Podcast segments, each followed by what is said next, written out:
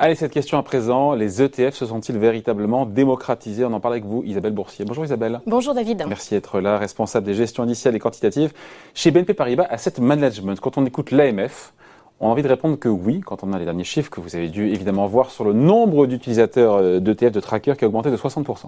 60% en deux ans, entre 2018 euh, et 2020, en passant de 143 000 épargnants à 233 000. Est-ce que vous aussi, au quotidien, vous voyez que de plus en plus de nouveaux épargnants, de nouvelles têtes qui s'intéressent aux ETF alors, on ne le voit pas forcément en direct parce que nous, en tant que société de gestion, ce sont les intermédiaires en fait qui nous remontent les intérêts des particuliers. Ce qu'on a, on a quand même une hotline avec euh, de plus en plus de mails qui arrivent de, particuliers avec des questions pertinentes sur, euh, sur les différents pas toujours des questions pertinentes. Euh, sur les différents produits que, que l'on offre. Mais oui, ce qu'on voit, c'est que surtout du côté de la banque privée, euh, il y a de plus en plus de demandes d'ETF de, et de, de, requêtes qui nous arrivent. Parce Donc ce n'est pas une démocratisation si c'est de la banque privée pour le coup, parce que banque privée, il faut avoir un certain patrimoine. Oui, et mais oui, mais quand je dis la banque privée, c'est vraiment à peu près tous les, les niveaux de, on va dire de d'épargne. Ce Euh, c'est pas forcément les gros euh, clients euh, qui ont une épargne élevé. Il y a vraiment de tout parce que. Mm. Donc il y a une accélération, il y a une accélération dans cette crise sanitaire au niveau de, des marques d'intérêt, des ordres, des. Euh, Je pense que plus généralement, comme les marchés equity se sont bien comportés sur Marché les equity. Marché actions, pardon, se sont bien comportés sur euh, sur les derniers mois, on revoit un appétit et notamment, ce qui intéresse beaucoup les particuliers, c'est tous les sujets qui ont qui sont propres à des thématiques d'investissement. Euh, donc, euh, ce qu'on voit comme demande qui arrive, par exemple, des conseillers financiers, c'est euh, qu'est-ce que vous avez comme ETF sur la mobilité? Qu'est-ce que vous avez comme ETF sur... Ils vont chercher des thématiques, je dis pas de niche, hein, des mhm. thématiques plus spécifiques. Moi, j'aurais imaginé plutôt, plutôt des, des, épargnants qui disent, voilà, bah, le CAC 40, j'ai envie de jouer, d'avoir, de répliquer la performance du CAC 40 dans mon portefeuille, dans mon PEA, dans mon assurance vie, et donc je vais sur un ETF, il y a moins de frais, c'est simple, c'est transparent. Alors, Aujourd'hui, le gros du business, il n'est pas sur le, plutôt sur le CAC 40, sur, euh, sur les marchés américains, sur, Wall Street. Si on regarde les volumes sur Euronext, aujourd'hui le gros des volumes, il est sur des ETF à levier. En effet, euh, sur ah, le CAC 40, soit à la hausse, soit à la baisse.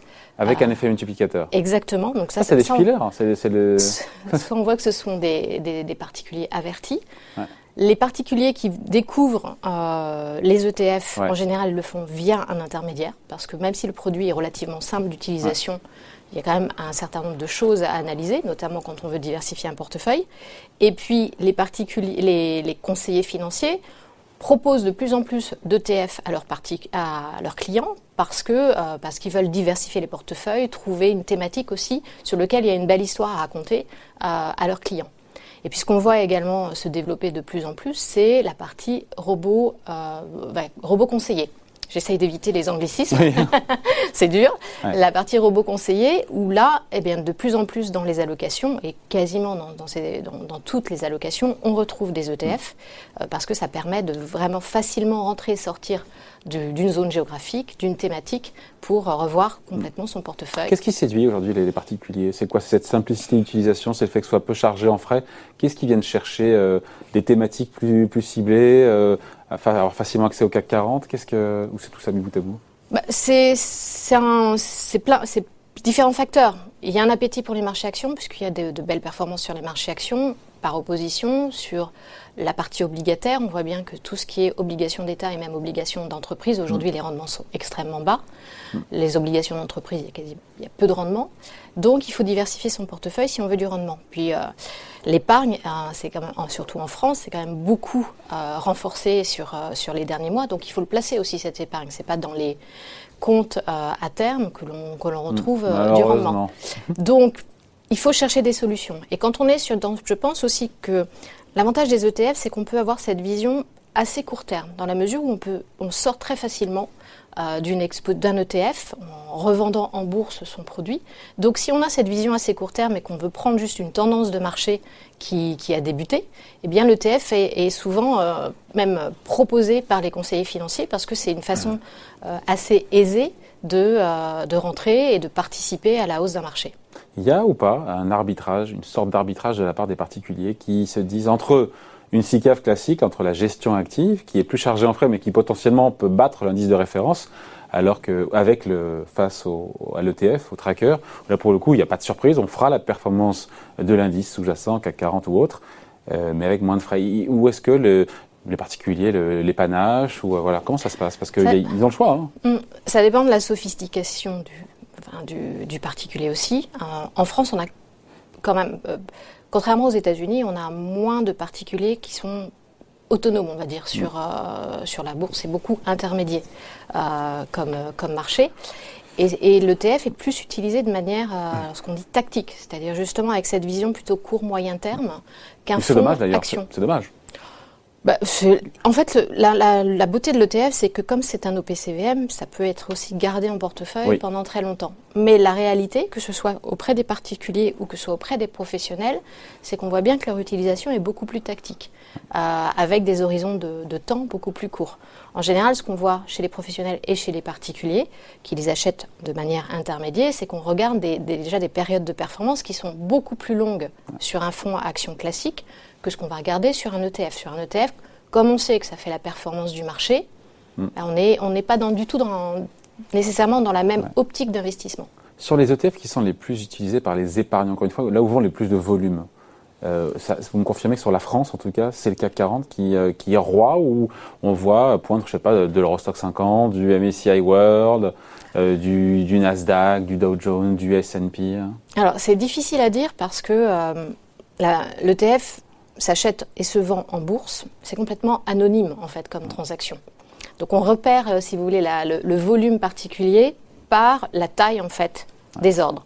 Après, il faudrait remonter euh, auprès de tous les intermédiaires pour avoir quelque donc chose. On sait pas, donc on sait pas. On ne sait pas trop. Mais quand on regarde euh, les statistiques en Europe depuis le début de l'année, 80% du volume, enfin de la collecte, c'est fait sur les actions.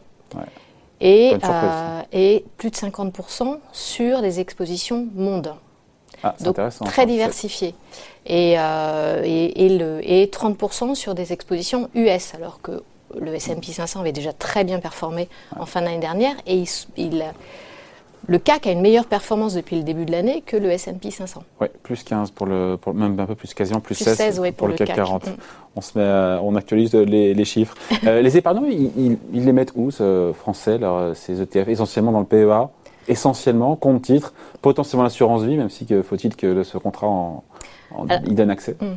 Il y a de plus en plus de contrats d'assurance vie qui référencent des ETF. Donc ça, il y a une progression qui est assez. Euh, ouais, vraiment. Mais ça reste encore marginal ou vraiment il y a une vraie poussée? Non, il y a à peu près 38% des contrats d'assurance vie en France qui référencent les ETF et qui référencent un certain nombre d'ETF. Il y a une montée en puissance. oui, exactement. Pas tous les ETF. Euh, nous, ça nous, c'est notre travail aussi de se hmm. faire référencer auprès des assureurs. En même temps, ils gagnent moins, j'imagine aussi, sur les ETF, puisqu'il y a moins de frais. Euh, c'est ce qui fait qu'ils ont, ils ont, freiné un peu le, pendant tant qu'ils pouvaient.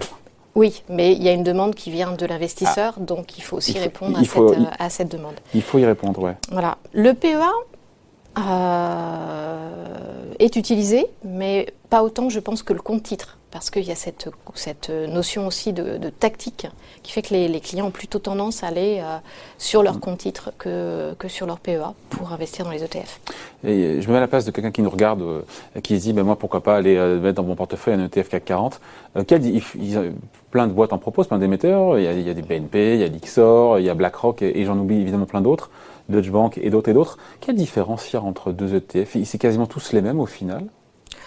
Alors non, il y a des différences sur... Sur le CAC 40 par euh, exemple Sur le CAC 40, il y a très peu de différences. Ça va se jouer... Euh, c'est pas exactement au frais, mais il faut regarder sur un an comment l'ETF a performé par rapport à son indice. Bah, là, on regarde... Il est censé le, le, suivre euh, fidèlement. Au frais près. Au frais près. Et à la qualité de gestion près puisque il euh, y, a, y, a, de la, la TTF qui s'applique par exemple sur le CAC 40, la taxe sur les transactions, la taxe sur les transactions financières. Mais c'est chez tout le monde ça.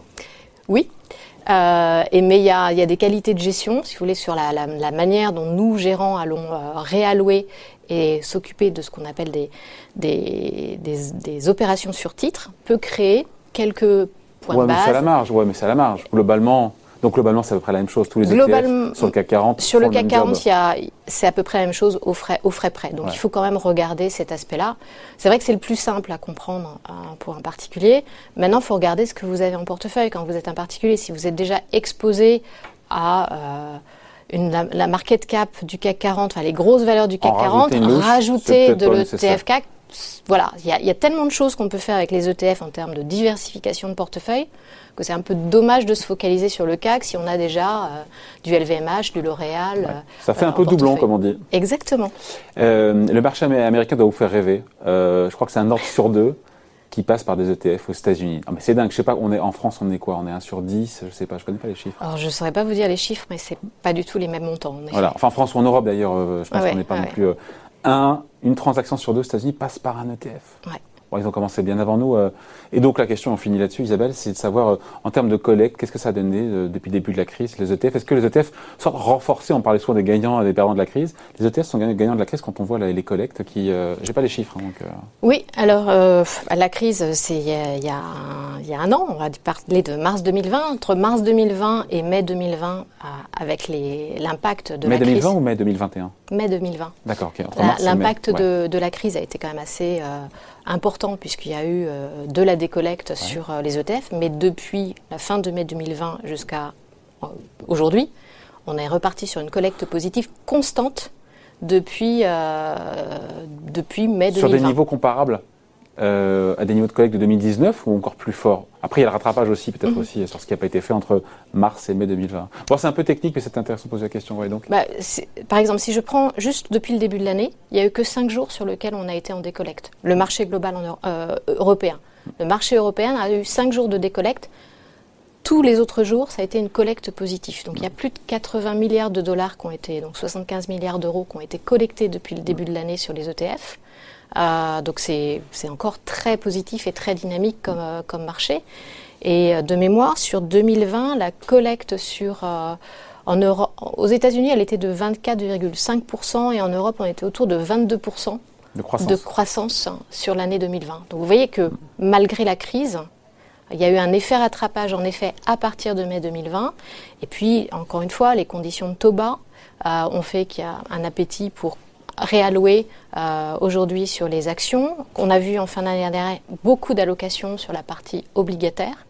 Donc comme, comme l'offre est très diversifiée, ça permet vraiment d'intervenir sur toutes les classes d'actifs. C'est ce que font beaucoup les professionnels, pas encore tous les particuliers, encore qu'il y a beaucoup de diversification aussi euh, que, utilisée par les particuliers.